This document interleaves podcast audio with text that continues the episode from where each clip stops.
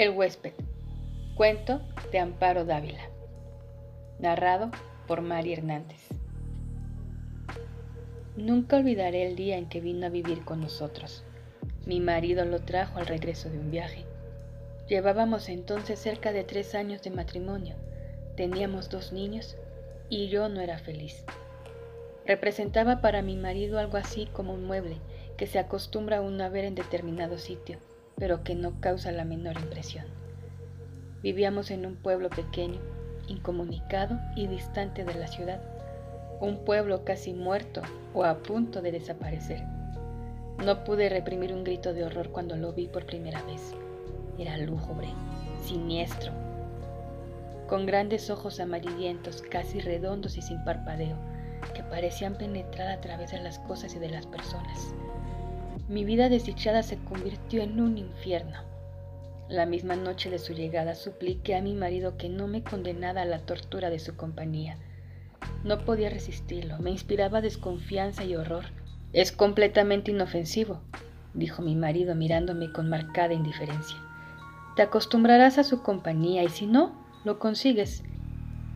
No hubo manera de convencerlo de que se lo llevara. Se quedó en nuestra casa. No fui la única en sufrir con su presencia. Todos los de la casa, mis niños, la mujer que me ayudaba con los quehaceres, su hijito, sentíamos pavor de él. Solo mi marido gozaba teniéndolo allí. Desde el primer día mi marido le asignó el cuarto de la esquina. Era esta una pieza grande, pero húmeda y oscura. Por esos inconvenientes yo nunca la ocupaba. Sin embargo, él pareció sentirse contento con la habitación. Como era bastante oscura, se acomodaba a sus necesidades. Dormía hasta el oscurecer y nunca supe a qué hora se acostaba. Perdí la poca paz que gozaba en la casona. Durante el día, todo marchaba con aparente normalidad. Yo me levantaba siempre muy temprano. Vestía a los niños que ya estaban despiertos. Les daba el desayuno y los entretenía mientras Guadalupe arreglaba la casa y salía a comprar el mandado. La casa era muy grande, con un jardín en el centro y los cuartos distribuidos a su alrededor. Entre las piezas y el jardín había corredores que protegían las habitaciones del rigor de las lluvias y del viento que eran frecuentes. Tener arreglada una casa tan grande y cuidado el jardín, mi diaria ocupación de la mañana, era tarea dura, pero yo amaba mi jardín. Los corredores estaban cubiertos por enredaderas que floreaban casi todo el año. Recuerdo cuánto me gustaba por las tardes sentarme en uno de aquellos corredores a coser la ropa de los niños, entre el perfume de las madres selvas y de las bungambilias. En el jardín cultivaba crisantemos, pensamientos, begonias y heliótropos. Mientras yo regaba las plantas, los niños se entretenían buscando gusanos entre las hojas. A veces pasaban horas, callados y muy atentos, tratando de coger las gotas de agua que se escapaban de la vieja manguera. Yo no podía dejar de mirar de vez en cuando hacia el cuarto de la esquina. Aunque pasaba todo el día durmiendo, no podía confiarme. Hubo veces que, cuando estaba preparando la comida, veía de pronto su sombra proyectándose sobre la estufa de leña. Lo sentía detrás de mí. Yo arrojaba al suelo lo que tenía en las manos y salía de la cocina corriendo y gritando como una loca. Él volvía nuevamente a su cuarto como si nada hubiera pasado. Creo que ignoraba por completo a Guadalupe. Nunca se acercaba a ella, ni la perseguía. No hacía a los niños y a mí. A ellos los odiaba y a mí me acechaba siempre. Cuando salía del cuarto comenzaba la más terrible pesadilla que alguien pueda vivir se situaba siempre en un pequeño cenador enfrente de la puerta de mi cuarto. Yo no salía más. Algunas veces, pensando que aún dormía, yo iba hacia la cocina por la merienda de los niños. De pronto lo descubrí en algún oscuro rincón del corredor, bajo las enredaderas. Allí está ya Guadalupe, gritaba desesperada. Guadalupe y yo nunca lo nombrábamos. Nos parecía que al hacerlo cobraba realidad aquel ser tenebroso. Siempre decíamos, allí está, ya salió, está durmiendo. Él, él, él. Solamente hacía dos comidas, una cuando se levantaba al anochecer y otra tal vez en la madrugada, antes de acostarse. Guadalupe era la encargada de llevarle la bandeja. Puedo asegurar que la arrojaba dentro del cuarto, pues la pobre mujer sufría el mismo terror que yo. Toda su alimentación se reducía a carne, no probaba nada más. Cuando los niños se dormían, Guadalupe llevaba la cena al cuarto.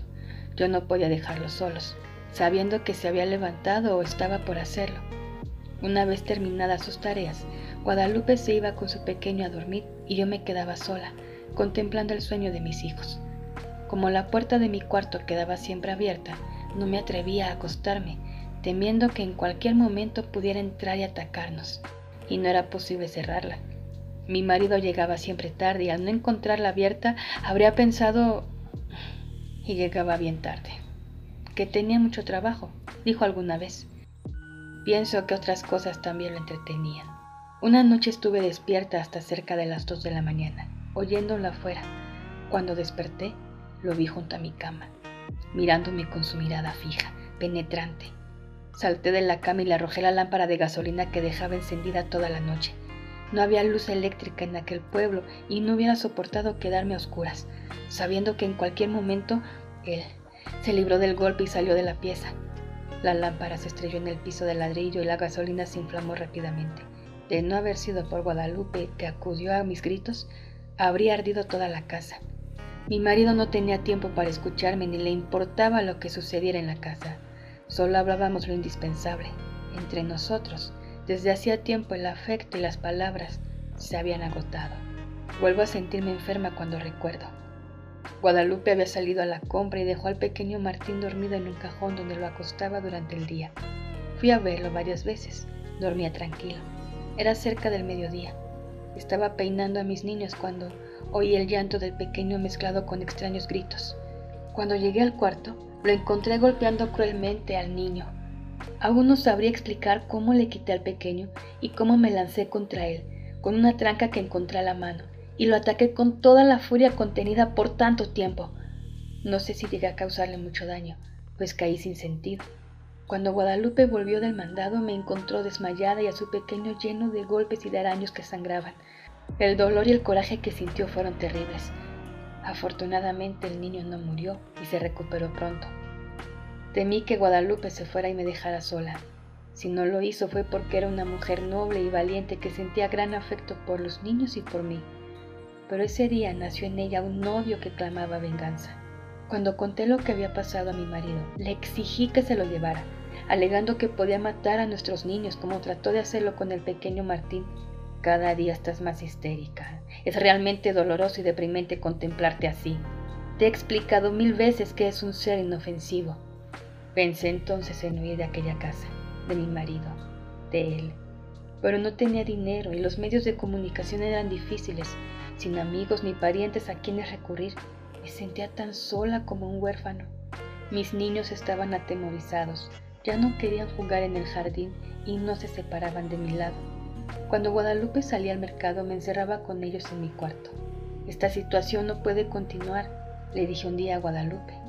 Tendremos que hacer algo y muy pronto, me contestó.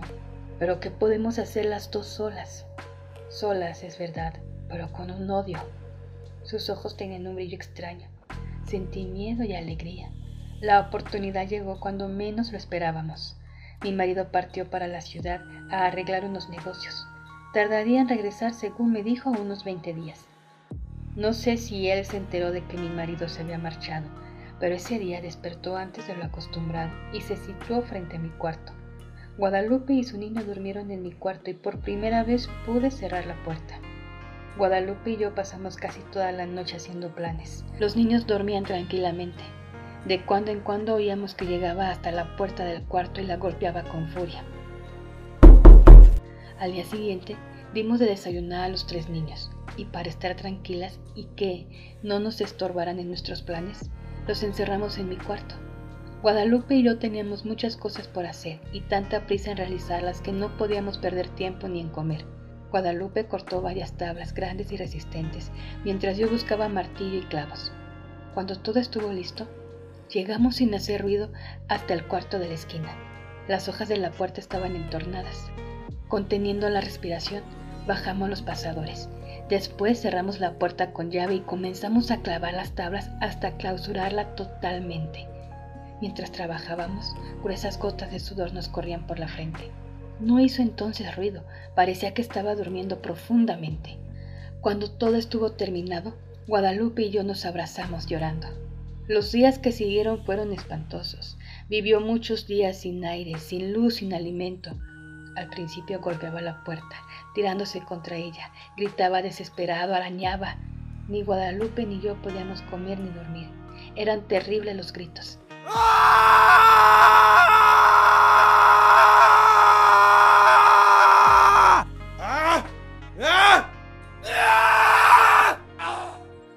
A veces pensábamos que mi marido regresaría antes de que hubiera muerto.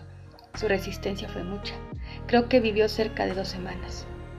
Un día ya no se oyó ningún ruido, ni un lamento. Sin embargo, esperamos dos días más antes de abrir la puerta. Cuando mi marido regresó, lo recibimos con la noticia de su muerte repentina y desconcertante.